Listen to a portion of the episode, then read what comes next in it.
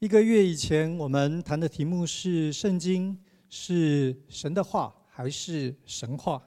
那一次，我们讨论的重点在于圣经的权威。对于基督教的信仰来说，这是一个重要的题目，因为神跟人的关系不是一厢情愿，不是心诚则灵。我们需要在上帝自我启示的基础之上，来和他建立关系，来认识他。两个礼拜以后，我们的题目是从柠檬到柠檬汁。那一次我们谈的是祷告的问题。祷告是信徒经历神的管道。如果一个宗教没有提供人向神诉说他的需要、他的感受、改变人生状况的途径，这样子的宗教信仰，最后大概只剩下哲理。说不定更惨的，我们可以说它就是空谈而已。今天呢，我们要谈第三个重要的题目。对我个人来说，我认为这是宗教比较学里头最精彩的题目。你看各家各派如何处理这个问题，你可以看出他们的偏好。说不定呢，我们还可以说，有时候可以看出他们的高下。什么问题呢？就是苦难。各位，什么是苦难？我们刚所读的经文给了我们一个例子。经文提到，这个父亲带着儿子来找耶稣，这个儿子呢被哑巴鬼给附着。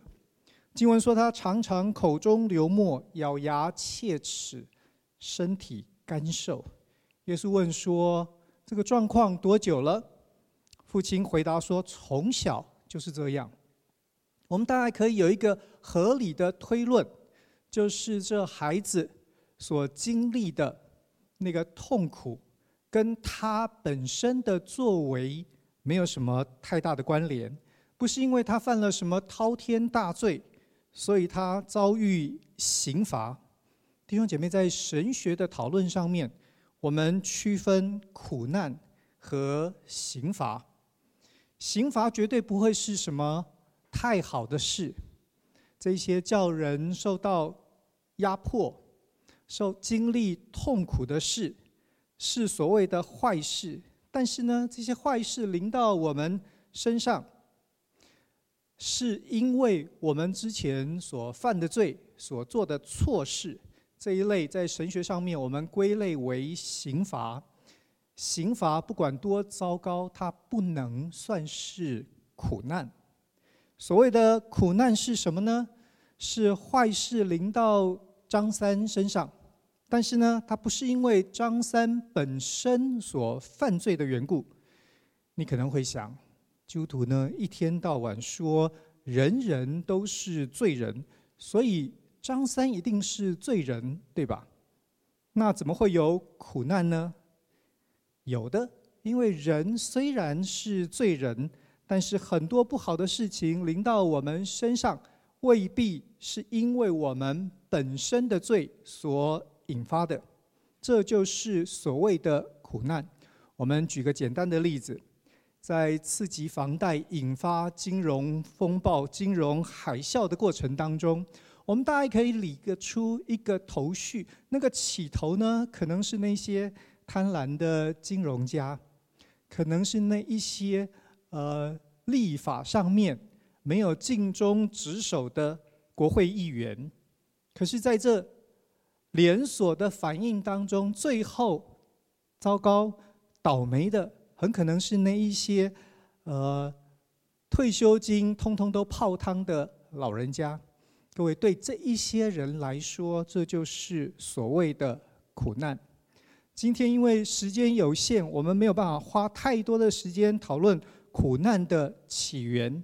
但是我们可以这样说，在圣经里头描绘苦难，它是撒旦的工具，是用苦难来使人离开神，使人不相信神，或者不再相信神。各位，你仔细想一想，如果有一大堆莫名其妙的坏事，发生在我们身上，我们很自然的反应当然是：如果有神，这个神怎么可以这么不公平？为什么让这么多的这一些糟糕的事发生在我的身上？神真的是全能的吗？或者他不是那么的慈爱呢？苦难的问题在人类文明史上的讨论，大概跟人类历史一样的久远。不过在主前第四世纪，有一位希腊的哲学家叫做伊比鸠鲁，他有一个相当简洁的归纳和表达，他使用相当逻辑和辩证的方法。他个人呢，用这个来反对神是无所不能，神是全然良善的。你听他怎么说？他说：命题一，如果神无法阻止苦难的发生，那他就不是全能的。神如果无法阻止苦难，他就不是全能。命题二：如果神不愿意阻止苦难，那他就不是慈爱的。神如果不愿意阻止苦难发生，那他就不是慈爱的。命题三：既然神有能力可以阻止苦难，他也愿意阻止苦难，那为何还有苦难发生呢？所以，因为苦难的存在，对伊比鸠鲁来说。你可以自己挑一个，你可以放弃神的全能，或者放弃神的慈爱。对他来说，这样子的神呢，没有，说不定还简单利落一点。各位弟兄姐妹，在苦难的讨论当中，伊比鸠鲁给了我们三个很重要的概念来处理：一个是神的全能，一个是神的慈爱，再来就是苦难的存在。对于这样子的问题，历世历代各门各派的宗教有很多不同的方法来回应。第一派的立场是这样子的：神是全能，也是慈爱。那我们怎么处理苦难的问题呢？他说：虽然有苦难，但是这背后必然有神美好的旨意。因着那个旨旨意，所以呢，面对这一些苦难，我就可以忍耐，我可以接受苦难的存在。我相信这个讲法对我们当中很多的弟兄姐妹来说不算陌生。在简单的给他一个名字，我们称它为计划论。因为神有一个计划，所以他容许苦难的存在。表面上看起来，计划论好像没有牺牲神的全能，也没有牺牲神的慈爱。不过你仔细想，这个答案呢，其实有一点糟糕。为什么？对任何一个落在苦难当中的人，我们都有非常实际的状况，就是我们搞不太懂上帝的计划到底是什么。如果这个苦难的代价非常的高昂，我们却连上帝的计划都搞不清楚，我们到底学会了没？我们也不知道。各位，你不觉得这个计划论的解释的能量非常非常的低吗？如果我们看看历史当中比较大的苦难或邪恶，比如说希特勒的纳粹，残杀了六百万的犹太人，一千一百万其他民族的人。各位，神在这样的事情背后的旨意、美意为何呢？一九八六年诺贝尔和平奖的得主叫做艾利魏瑟尔，他十五岁那年被关进集中营，到十七岁的时候，两年之后被美军从集中营当中给救了出来，释放出来。二十六岁的时候，他写下他非常有名的作品，他这样说。我绝不会忘记我在集中营的第一个夜晚，那个使我的人生变成漫漫长夜，只有咒诅的那个夜晚。我绝不会忘记那缓缓上升的烟雾，那是孩子天真的脸孔，火化之后在蓝天之中一圈又一圈上升的花圈。我绝不会忘记那烧掉我信仰的火。我绝不会忘记暗夜的寂静，它吞噬了我求生的意志。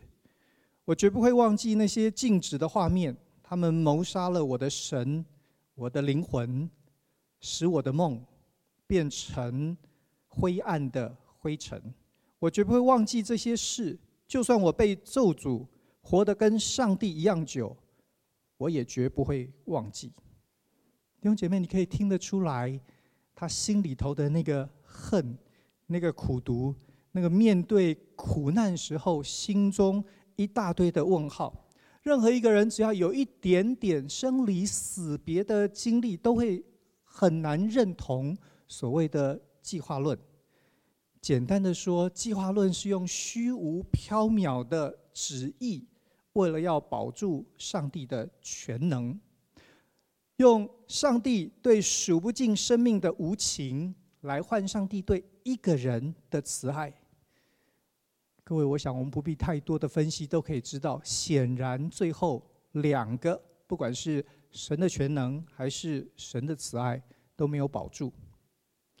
第二派的立场呢，面对计划论的这个无能为力，所以决定好吧，我们不讨论苦难的问题，那我们来处理全面前面的全能以及慈爱的问题。第二派立场说，神仍然是全能的，因为如果你有一个无能的神，好像没什么用啊。所以神得是全能，那慈爱呢？也许就不太一定。各位，这个说法这一派的学者学说，在台湾基督教的圈子里头比较少人啊、呃、来述说、来论述他们的看法。为什么呢？因为你只要想一想，一个不慈爱的神对我们来说有什么用啊？如果这个神不慈爱，然后呢，他的能力是无穷无尽。我猜这就像是做不完的噩梦一样啊！这个呢，这个解释这个学说本身，说不定就蛮苦难的。第三派的立场决定采取另外的一个方法，他们决定我们必须坚守神是慈爱的这个观点，我们可以放弃神全能这个角度，所以他们说神是慈爱的。但他不是全能的。有一位犹太的拉比住在 Boston 附近，他的孩子在出生之后不久就被诊断出来是所谓的快速衰老症。这个孩子呢，在他十四岁的时候，就因为身体各部分的器官机能呢都太老化了，就离开人世。这个父亲。呃，叫做 Harold Kushner。Kushner 呢，因为这个缘故，非常非常的伤心。他在圣经的启示，因为他是一个犹太的拉比，在圣经的启示和他自己信仰的反省当中，他写了一本书，叫做《When Bad Things Happen to Good People》。这本书后来成为许多国家的畅销书。他怎么处理这个问题呢？他说：神创造之后。就让神所创造的这个自然有各式各样的自然律，所以我们需要学物理、化学、天文、数学等等，这都是上帝所创造的自然律。世界在上帝所造的这个自然律当中，很和谐、很完美的运行的。他说。他的孩子之所以会得快速衰老症，是因为在他们的生活的情境当中，可能有一些电磁波的影响，可能有一些化学的因子是超过他们的知识范围的，所以他不知道那个病因到底在哪里。但是呢，他承受了那个快速衰老症的这个结果。我们面对苦难有很多心中的不平，因为我们不知道原因。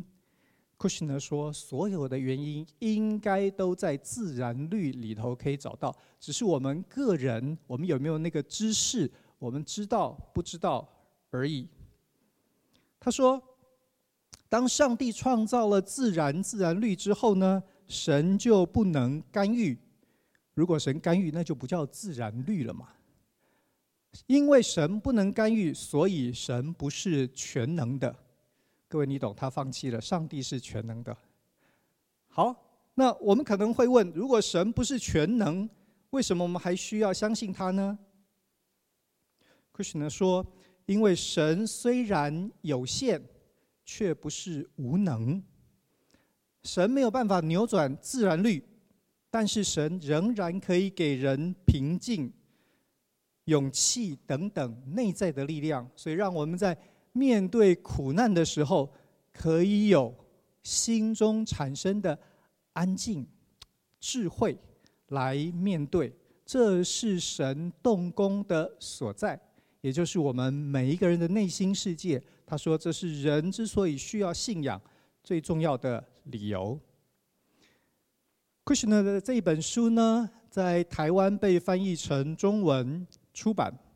出版的那个出版社在二零零六年要出版这本书的时候呢，在台湾邀请了一位非常知名的律师，他的孩子呢出生之后就有多重功能障碍，然后他也参与在很多的公益的活动当中。那因为他的呃名气以及他所参与的这些事情，就邀请他来写序。这位律师呢写了序之后，他很谦虚，他说他不是基督徒。所以他不知道圣经到底怎么看这个，他也就不确定他所写的序呢是一个比较呃公平立场的，所以他就把他所写的序交给了他的基督徒朋友，告诉这一些人说他需要教会界给他一些回应。所以二零零六年的夏天，台北市众教会的传真机非常忙碌，大家都在传他所写的这个序。可是呢，大家读一读他所写的序，看看那个写序的人那个名字，呃，没有人愿意回应他。台北市的教会呢，觉得有一点糗，呃，人家写了，人家很愿意知道我们基督徒对圣经怎么看，可是却没有人回应，所以呢，呃，电话就打到了呃中华福音神学院。二零零六年呢，是我刚回台湾，我在华神教书的第一个学期。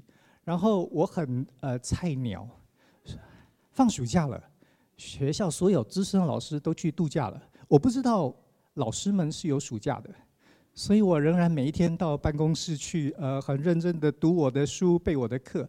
童工就来敲门说：“哎，有这么一篇文章，写的是旧约圣经如何看苦难。我们因为你是学校唯一的老师，所以要请你写一篇回应文。”各位，这是我给他的回应。我说，Krishna 的这一本书呢，我认为有两个很重要的问题。第一个问题是我们学逻辑的人常常会碰到的问题，叫做所谓矛盾前设。OK，你可能听过，在逻辑学上面有一个很常讲的例子：如果神是万能的，神可不可以造一颗石头大到他自己都没办法搬动？听过这个例子吧？OK，各位，这个问题呢，学逻辑人会告诉你说，这个叫做矛盾前设，这个问题是没有意义的，是不需要讨论的。我说，我认为 Krishna 犯的是同样的错，为什么呢？只要把那个石头换成自然律就好了。对他来说，神造了一个自然律，然后神就不能干涉，神因此变成不是万能。跟矛盾前身那个石头是一模一样的推论、推论跟逻辑，不是吗？我说第二个问题，说不定是更严重的问题。按照 Kushner 所说的，神虽然有限，但不是完全无能。神虽然没有办法扭转自然律，但是神可以给人平静、勇气等等内在的力量，所以人还是可以相信他。但是我有一个问题，诶。如果神在自然律的这个范围之内，它变成有限，甚至于无能，我怎么能够相信人也是神所创造的？神造人，各位，我们人性、人心也有一个律，不是吗？那如果神在自然律这个部分会有限无能，神在人性的这个部分，难道不会也有限而无能吗？我怎么能够确定会是 Krishna 所说的，神在这一边有限无能，但神在人性这一边，他好像什么都能做。同样的逻辑，人也是神造的，人性之律也是神不能干涉的。如果是这样，神也许愿意给我们平静、勇气等等内在的力量，但是呢，就跟自然律一样，最后它也都没用哎。事实上呢，我们说不定还可以有一个更大的问题，就是如果苦难的发生是无理、是猖狂的，你很确定苦难就一定会让神的力量在你的内心世界里头让神动工，他就放手，完全的不攻击？各位会是这样吗？听起来似乎过于天真，不是吗？我认为前面三个的立场，不管是你放弃全能，或者放弃慈爱，或者去讨论苦难的意义，都不是真正圣经的观点。那圣经说什么呢？法国有一位神学家叫做 Henry Blocher，他曾经写过一本非常重要的书，他把圣经里头所有关于苦难的部分做了一次的整理。他说：“不管是圣经的描绘，还是我们的经验，苦难有以下几个特征：第一个是混乱，第二个是随机，第三个是压迫，第四个是无法理解。苦难为什么是混乱的呢？因为一个从来不吸烟，甚至于不进厨房，没有住在工厂区的年轻女子，可能会得肺癌。可是。”一个老烟枪一辈子安然无事哎，各位，这是苦难的特征，它超级混乱，没有道理。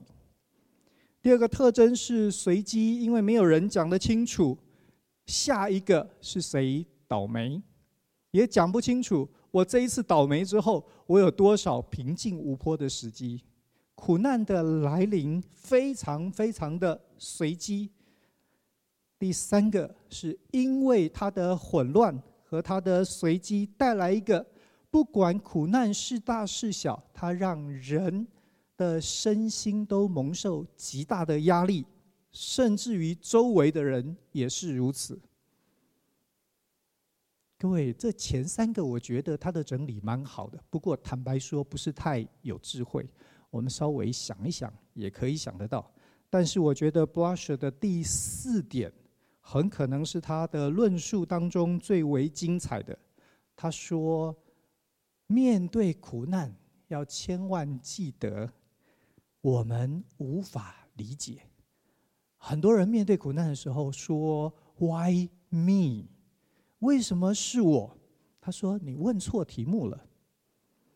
当你去问 ‘Why’，你已经 imply 那是可以理解的。”他说：“苦难不是这样的。”苦难是无法理解，为什么无法理解呢？他说：“那是撒旦用来使我们远离上帝的工具，那是属于撒旦的范畴。”弟兄姐妹，圣经说，神造我们要让我们欣赏，让我们管理上帝的创造，所以我们有知性，我们有感性，我们有灵性，都是为了和这一位神产生一个互动的、活泼的交流。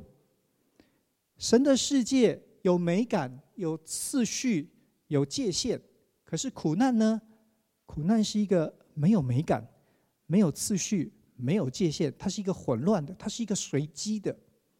各位，在完全混乱、完全随机的状况之下，它就是不可理解的。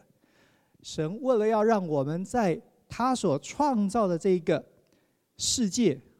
就是 Krishna 所说的自然和自然律，神为了要让我们在这当中可以明白、可以有意义、可以认识神。各位，神给了我们理性，给了我们感性，让我们可以尝试去认知、去探索，也从这个当中得到满足。可是苦难呢？不是，苦难是要让我们远离神的。所以，它跟知识，它跟理性，它跟次序、它跟界限都没有关系。因为这个缘故，所以对我们来说，那是我们的理性无法知道的。弟兄姐妹，这个认知让我们重新思考苦难这个问题，需要有一个非常根本的改变。为什么呢？神的全能、神的慈爱以及苦难，原来伊比鸠鲁的方法是用理性、用逻辑、用辩证来讨论这三者的关系，而且因为第三者他要推翻一或二或者两个都是。可是，Brasher 告诉我们，三是无法理解的。如果三是无法理解，从信仰的角度来说，我们得回头把握那我清楚知道、有启示、有经验的证据的神是全能以及神是慈爱的。我不需要因为苦难的存在，一个我无法理解的而放弃我所有的。信仰。事实上呢，当我们调整好这个次序之后，我们才发现，也许我无法理解苦难，可是我可以肯定上帝的慈爱和上帝的全能，因为他给了我美好的环境，他给了人奇妙的生命。那在面对猖狂的苦难之下，弟兄姐妹，我们发现我们也不是只能坐以待毙。我们可以做什么呢？我可以回头倚靠、仰望、相信上帝的全能和慈爱。那一个我不知道的，最后胜过他的不必是我，那个不必是我唯一的问题。如果我的神爱我，如果我的神全能，在他的旨意当中，在他看为合适的时候，他会为我解决那个苦难的问题。所以，如果我们接受 brush 的这一个分析，最后我们得说，倚靠、仰望神的慈爱和全能变成更为的重要。在苦难之下，信心成为唯一的答案。各位，这也是那个带着孩子来见耶稣的父亲他所做的事。当他们来到的时候，耶稣指出问题的核心，他说：“在信的人。”凡事都能，在苦难之下，如果你存有信心，突然之间，你原来所有的问题，那个压迫、身心的煎熬和痛苦，你了有了一条出路，因为是那位全能和慈爱的神成为你的盼望。弟兄姐妹，信心未必帮助我们挪开眼前的苦难。可是，如果苦难是撒旦的工具，要用来使我们远离神，信心解决了什么呢？信心在这样的情况之下击败了撒旦，因为不管他做什么，他的目的都没有办法达到，他的使命无法成功。所以，如果我们在苦难之下，我们得记得神并没有离开我们。也许我们对苦难是一无所知，但是我们可以继续的信靠、仰望，这才显出我们信仰的真实。也就是不管顺境逆境，不管富贵贫穷，我们认定我们和神有一个亲密的关系。弟兄姐妹，谈到这里，我们终于可以来解释为什么今天的讲题叫做断食疗法了。耶稣赶出了这个折磨孩子的哑巴鬼之后，门徒问耶稣说：“到底问题出在哪里？为什么他们做不到？他们不是有耶稣所赐的权柄吗？”弟兄姐妹，耶稣说：“面对苦难，真正的关键不在权柄。”我们今天所读的经文是祷告，后面有的圣经的呃出版会告诉你有古卷在那里做禁食。如果你看其他福音书的记载。呃，其他福音书会甚至于直接说，耶稣说要用禁食才可以把那些给鬼给赶出去。我们大概现在所有人都有断食的经验哈。我们有一些人因为呃很忙碌，所以呢，就有时候一餐两餐没吃。有时候我们因为健康的理由，所以呢，我们就不吃，我们得减重。不管是什么原因，当你误餐了，当你一餐没吃断食，各位，你有什么感受？我不知道你的，我比较晓得我的。我每一次哈，我只要稍微。过了我吃饭的时间，我基本上就进入抓狂的阶段。我是一个非常非常呃没有办法忍耐饥饿的人，我会血糖一降低，然后我的世界就呃非常的邪恶。肚子一饿，我们就发现人真的非常渺小，非常软弱。哎，平常我们可能生龙活虎。说不定呢，耀武扬威，肚子一空呢，立刻意识到原来人不过如此。各位，我想这是耶稣告诉门徒为什么得进食才能做到赶出这个鬼的原因。为什么？因为门徒原来以为。赶鬼就是把耶稣给他们的权柄去宣告、去斥责那个恶者，叫他从这个孩子身上离开。他们以为权柄，耶稣的权柄，至高无上的权柄是一切的答案。耶稣说，在苦难的情况之下，不是权柄，因为他要破坏的是关系。各位弟兄姐妹，金银。名利等等，都可能造成吸引，可是它永远不会是关系最后的答案，不是吗？你今天用其他的诠释来证明一个关系的坚定可靠，那是永远都会是遭受到挑战的。耶稣说，在这样的情况之下，不是你的拳头大，不是你背后的势力更大，不是答案。答案在哪里？答案反而在于你的软弱，在于你的无助。当我们饿得头昏脑胀的时候，我们发现我们是如此的软弱、渺小、无能。各位，我们就进入信心的阶段。什么是信心？基督教所说的信心，就是承认我们不行，承认我们需要神的帮助。耶稣说，在赶鬼在面对苦难权势的时候，是你承认你的无助，是你向神张开你的双臂，是你迎接拥抱，让那一位神他的所有和所事成为你的保护，成为你的全部。只有这样，人才能胜过苦难。耶稣基督上十字架为我们而死，是同样的道理。他虽然有天上地下所有的权柄，可是各位，权柄不能解决关系的问题。今天魔鬼挑战的是人和神的关系，所以用权柄无法解决这个问题。耶稣不是带着天上的军队坐在他那。光耀人眼睛不能直视的宝座上面，就让我们所有人都回了家。耶稣是上十字架为我们死在那里，是谦卑，是软弱，是无助，是在那样的情况之下，我们认出他真的爱我们，爱我们到底。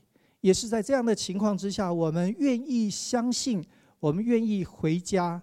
我们的救恩成就，没有其他的方法或势力可以再把我们从神眼前把我们给掳走了。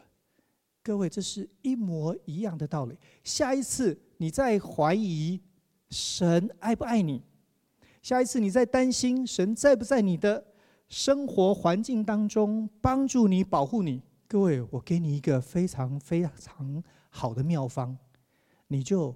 少吃一餐，真的，少吃一餐，让你发现原来你如此软弱，但神愿意为你死在十字架上。你只要承认你的无助，坚定他是爱你的，你就胜过这个世界，胜过了魔鬼。我们一起祷告。